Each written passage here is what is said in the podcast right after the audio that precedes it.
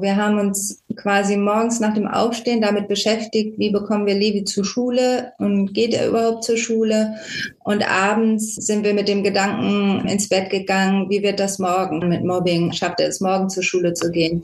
Im Nachhinein erst habe ich gemerkt, wie wichtig es für mich gewesen wäre, andere betroffene Familien zu kennen. Wenn ich gesehen hätte, wie kommen eigentlich andere Familien damit zurecht und wie schaffen die es auch, trotzdem einen ganz zufriedenen oder ganz glücklichen Familienalltag hinzubekommen?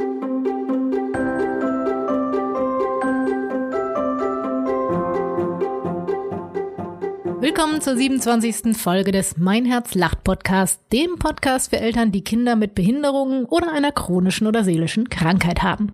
Hier ist wieder Christine am Mikrofon. Hast du dich auch schon mal allein gefühlt? Mit all deinen Sorgen und Ängsten? Weil es niemanden in deiner Umgebung gab, der dich verstanden hat? Genauso ging es Sigrid Lange. Als sie erfuhr, dass ihr Kind das Tourette-Syndrom hat, fühlte sie sich zwar medizinisch gut betreut, doch niemand konnte ihr sagen, wie sie mit der immer größer werdenden sozialen Isolation im Alltag umgehen sollte. Wie es ihr heute geht und warum sie sich nun ehrenamtlich engagiert, das erzählt sie uns in dieser Podcast-Folge. You've been down this road for far too long. He left your love behind. But still you keep on crawling back. Hallo liebe Sigrid, ich freue mich, dass du heute bei uns im Podcast zu Gast bist. Erzähl uns doch mal kurz ein bisschen was über dich und dein Kind. Ja, hallo liebe Christine, ich freue mich auch, dass ich hier dabei sein darf. Ja, ich bin Sigrid, ich bin 58 Jahre alt. Ich ähm, lebe mit meinem Mann im schönen Lüneburg. Wir haben einen 23-jährigen Sohn, der hat das Tourette-Syndrom und im Moment steht noch eine Autismusdiagnose aus.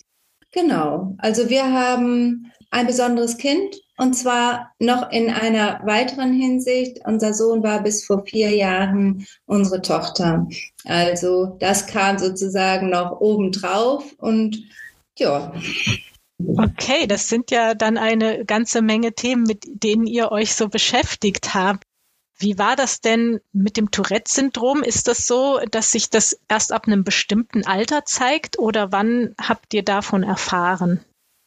Ja, das ist etwas schwierig, das im Nachhinein nochmal zu sagen, weil die ersten Anzeichen, die kamen eigentlich schon im Kindergartenalter.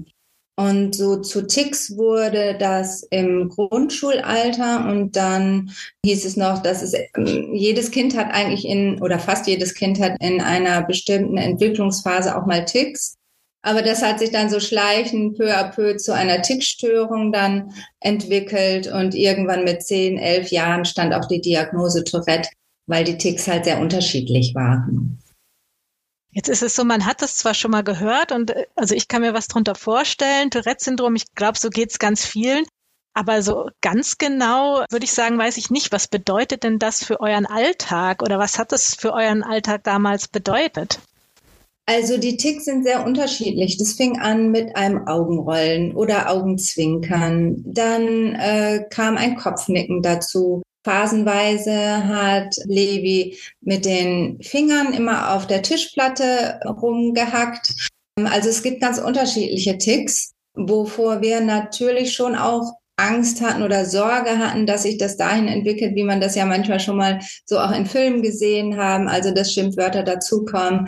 Das hat sich dann zum Glück nicht so entwickelt. Also das ist auch nur bei den allerwenigsten so mit Tourette-Syndrom. Das ist nur das, was man so in der Öffentlichkeit so sich darunter vorstellt. Also es sind verschiedenartige Ticks, die auch sehr anstrengend sein können. Ich glaube, das kennen ganz viele, dass andere sich das nicht vorstellen können, was das denn wirklich bedeutet. Also wie sah dann euer Alltag aus? War der schon sehr unterschiedlich von dem, ich sag mal, von anderen Familien mit Kindern? Ja, das glaube ich schon weil wir keinen geregelten Alltag hatten. Also hinzu kam, dass mein Sohn sich noch ähm, so peu à peu immer mehr zurückgezogen hat und irgendwann dann auch nicht mehr oder so gut wie gar nicht mehr in die Schule gegangen ist. Und das war eigentlich das Schwierigste insgesamt, dass wir keinen geregelten Alltag hatten und dem sozialen Rückzug umgehen mussten. Und das war schwierig. Man kann ein Kind ja nicht dazu zwingen, Sozialkontakte aufzubauen. Und daher waren wir auch dann nach einer Weile auch relativ isoliert. Und heißt das dann, dass er trotzdem in eine normale Schule gehen konnte? Oder ist das dann schon was, was so oft auftritt, dass das nicht gepasst hat? Oder wie sah dann so euer Weg aus? Ja, also in der Grundschule war das eigentlich noch kein großes Problem. Da haben eigentlich sogar andere Kinder gefragt, wie machst du das eigentlich, wenn er so die Augen komisch verdreht hat. Also da war das eher auch ein bisschen spielerisch noch aufgenommen. Das wurde hinterher schwierig. Also er ist dann aufs Gymnasium gekommen und da fing das dann auch an mit Mobbing. Also da war das dann alles andere als einfach. Und ähm, ja, eine Förderschule kam für uns nicht in Frage, weil er so vom Intellekt alles gut mitgemacht hat. Und irgendwann ist er dann zur Waldorfschule gekommen und da wurde es dann ein bisschen besser, da wurde er mehr akzeptiert.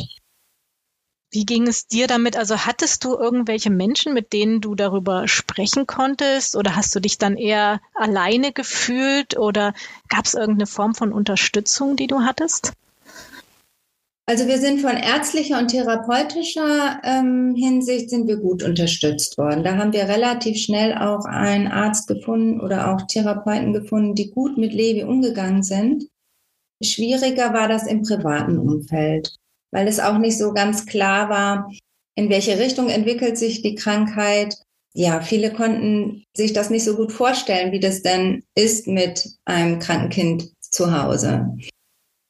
War das für dich manchmal so, ich sag mal in gewisser Weise wie so ein Hamsterrad, weil du halt immer geschaut hast nach Levi, als er noch kleiner war und eigentlich gar keine Zeit für dich selber hattest? Oder, oder wie hast du das erlebt, diese Zeit?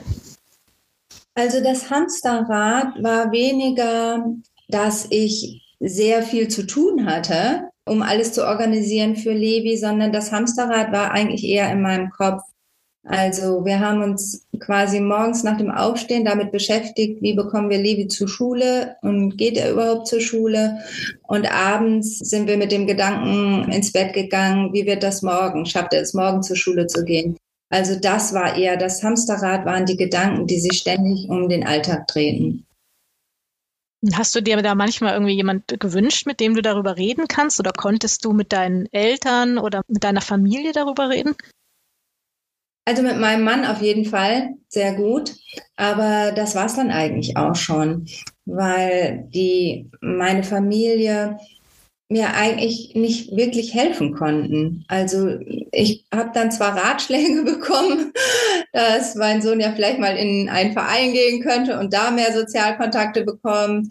Aber das war ja genau gerade das Schwierige, dass er eben nicht auf andere zugehen konnte und sich in einem Verein nicht wohlgefühlt hat.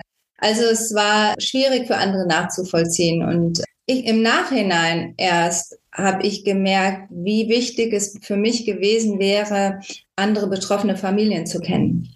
Das wäre sicherlich entlastend gewesen.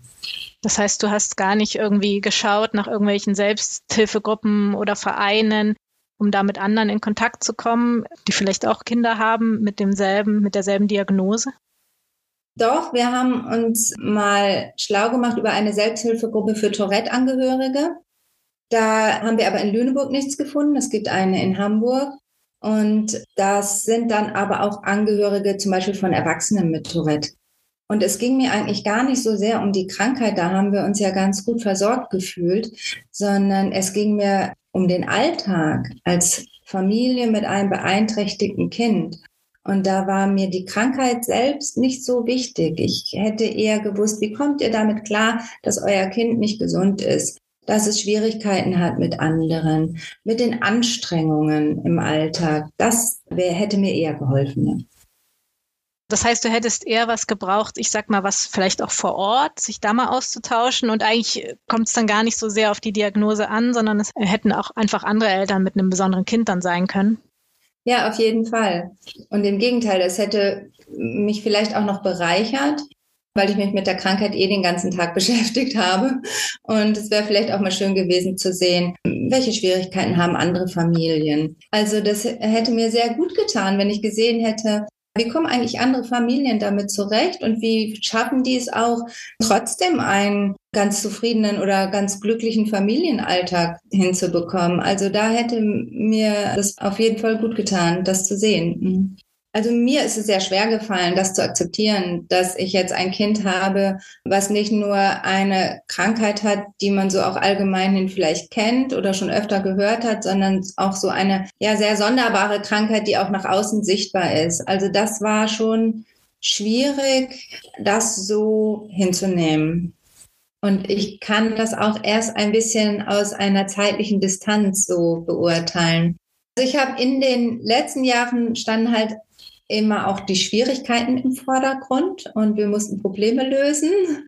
Und da hatte ich nicht so im Blick, welche Bereicherung eigentlich unser Sohn mit seinen besonderen Sichtweisen ist oder auch mit seiner Besonderheit.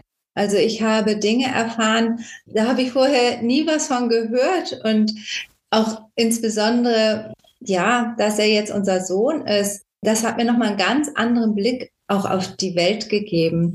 Also im Moment muss ich sagen, es lagen viele Perlen am Wegesrand, die ich leider noch nicht gesehen habe zu dem Zeitpunkt, die sehe ich aber jetzt. Und da bin ich auch ganz dankbar drüber.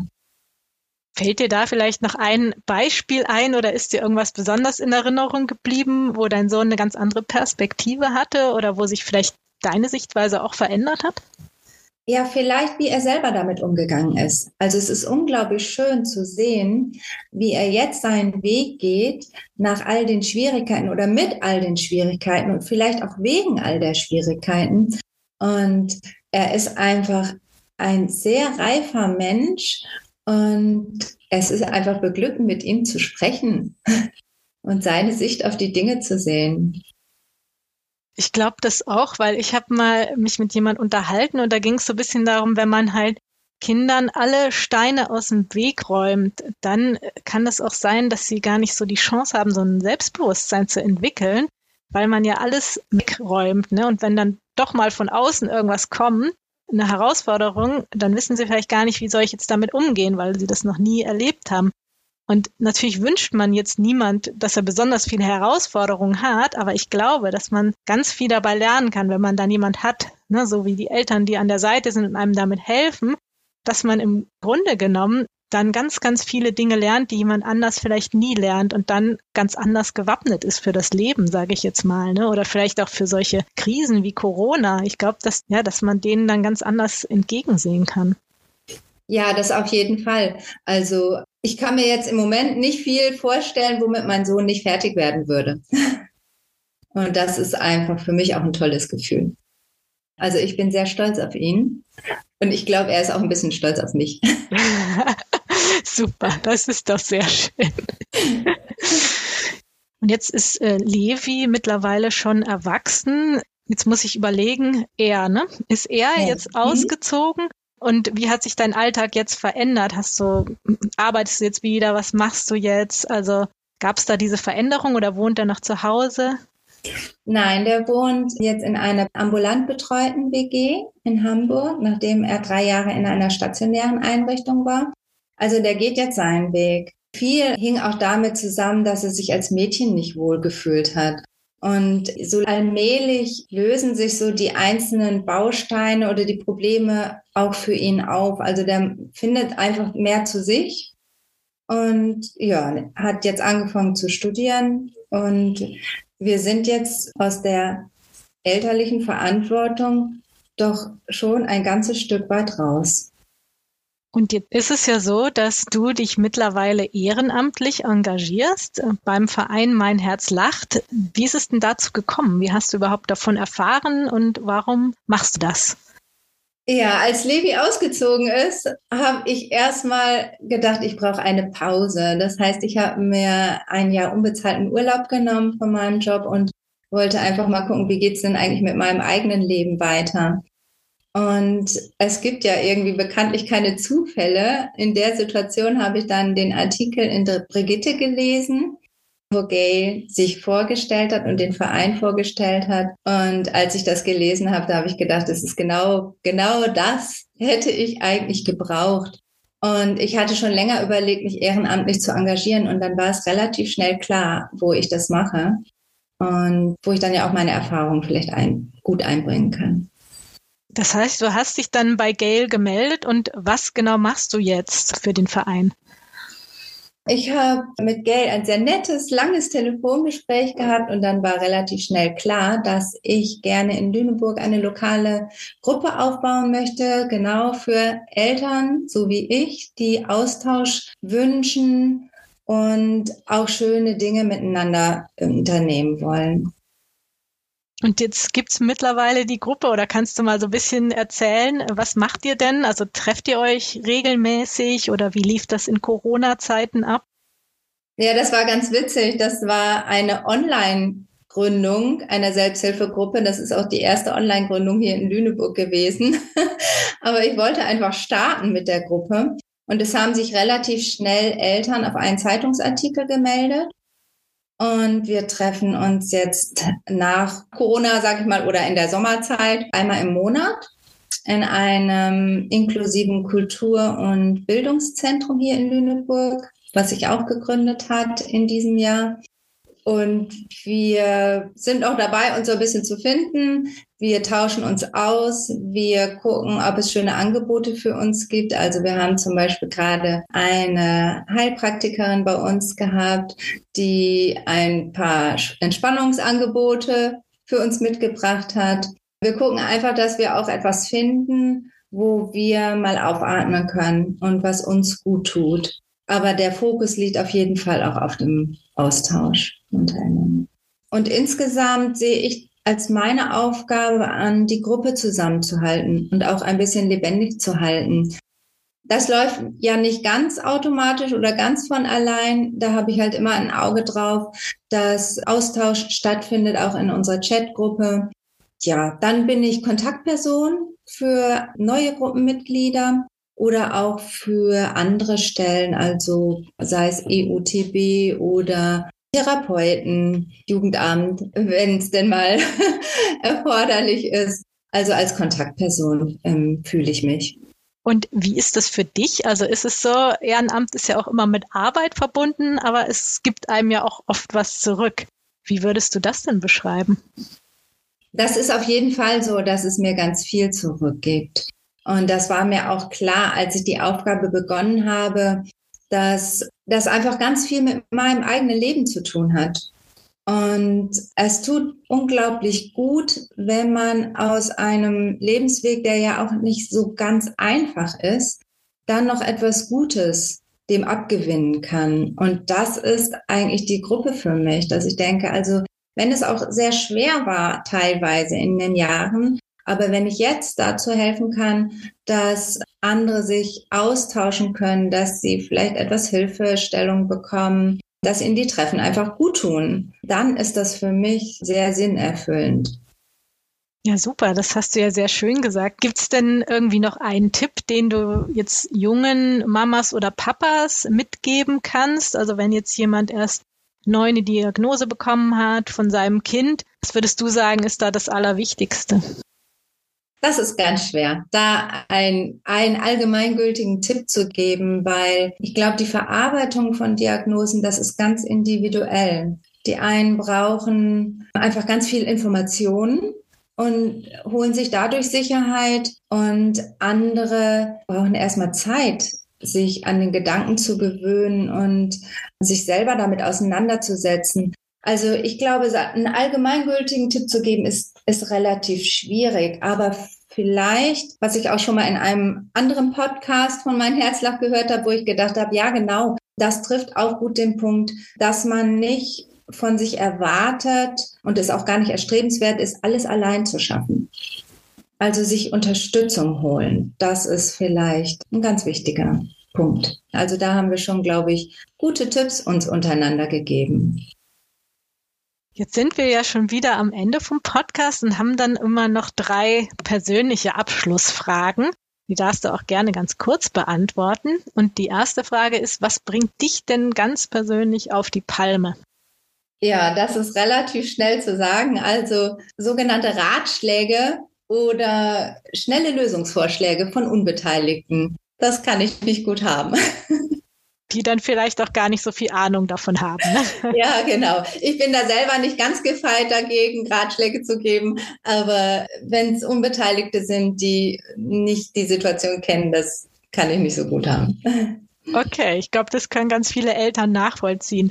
Und wie ist das bei dir oder vielleicht auch, wie war es früher, wenn es im Alltag mal total stressig wird? Was bringt dich dann wieder runter? Ja, ich habe viel ausprobiert, aber ich glaube, das Beste, was mir geholfen hat, das waren Atemübungen in Bewegung. Ich habe mal eine Atemtherapie gemacht und das war dann eigentlich immer das, was, wenn nichts mehr half, das hat mich runtergebracht. Und das Praktische ist ja auch, das kann man wahrscheinlich überall anwenden, ne? Das kann man überall anwenden, ja, zu jeder Zeit. Egal, wo man ist. Super. Und was ist dein persönlicher Herzenswunsch? Ich glaube, am meisten wünsche ich mir, dass anders zu sein zur Normalität gehört. Was würdest du sagen, brauchen wir dafür vor allem noch? Also ist es mehr Verständnis füreinander oder vielleicht auch mehr dass wir mehr Begegnungsräume haben, um überhaupt, ich sag jetzt mal, Menschen zu erleben, weil so wie du es beschrieben hast, ganz viele Eltern beschreiben das ja so, dass man doch in eine soziale Isolation ganz schnell reinrutscht und dann für sich alleine ist und gar nicht mehr so die Kontaktpunkte hat. Genau, ich glaube, es braucht mehr Begegnungsräume, so wie hier in Lüneburg dieses inklusive Begegnungszentrum. Aber ich glaube, es braucht auch mehr Sichtbarkeit. Also wenn ich öfter Artikel in der Zeitung lese von Menschen, die einfach etwas anders ticken, dann schafft das, glaube ich, auch Bewusstsein. Ja, dass wir einfach auch ein ganz anderes Bild ne, oder ein realistischeres Bild haben. Und manchmal ist es, glaube ich, auch diese Unkenntnis von vielen Leuten, wenn man das noch nicht erlebt hat, dass man gar nicht weiß, wie soll ich jetzt mit sowas umgehen. Ne? Jetzt sage ich ganz vielen Dank, liebe Sigrid dass du bei uns im Podcast warst und wünsche dir noch einen schönen Tag. Ja, vielen lieben Dank. Das wünsche ich dir auch. Tschüss. Tschüss.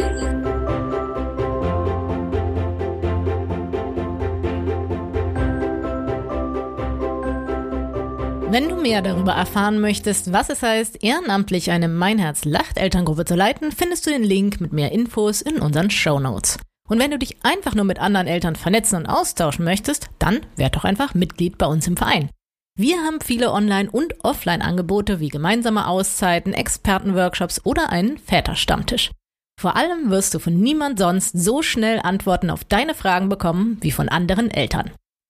Und wenn du selber gerne deine Geschichte in unserem Podcast erzählen möchtest, dann melde dich bei uns. Wir sind immer auf der Suche nach neuen Podcast-Gästen. Schreib eine E-Mail an info at meinherzlacht.de. Jetzt habe ich noch eine Bitte an dich. Bald ist Weihnachten und wir hätten einen klitzekleinen Wunsch. Wenn dir dieser Podcast gefällt, dann schenk uns doch ein Like, egal ob auf iTunes, Spotify oder einer anderen Plattform. Das wäre das tollste Weihnachtsgeschenk für uns. In der nächsten Folge geht es um das Thema Versorgungsdschungel. Wir sprechen mit Axel Lankenau darüber, wie er Arbeitgeber von seinem eigenen interdisziplinären Pflegeteam geworden ist und was sich dadurch für ihn und seine beiden behinderten Söhne verändert hat. Außerdem gibt uns Axel ein paar Tipps und Tricks zum Thema Hilfsmittel, Pflegegeld und Entlastungsangeboten. Bis bald! Ein Herz soll lachen, muss lachen. Nicht nur aus reiner Lebensfreude, sondern auch aus einer gesellschaftlichen Verpflichtung.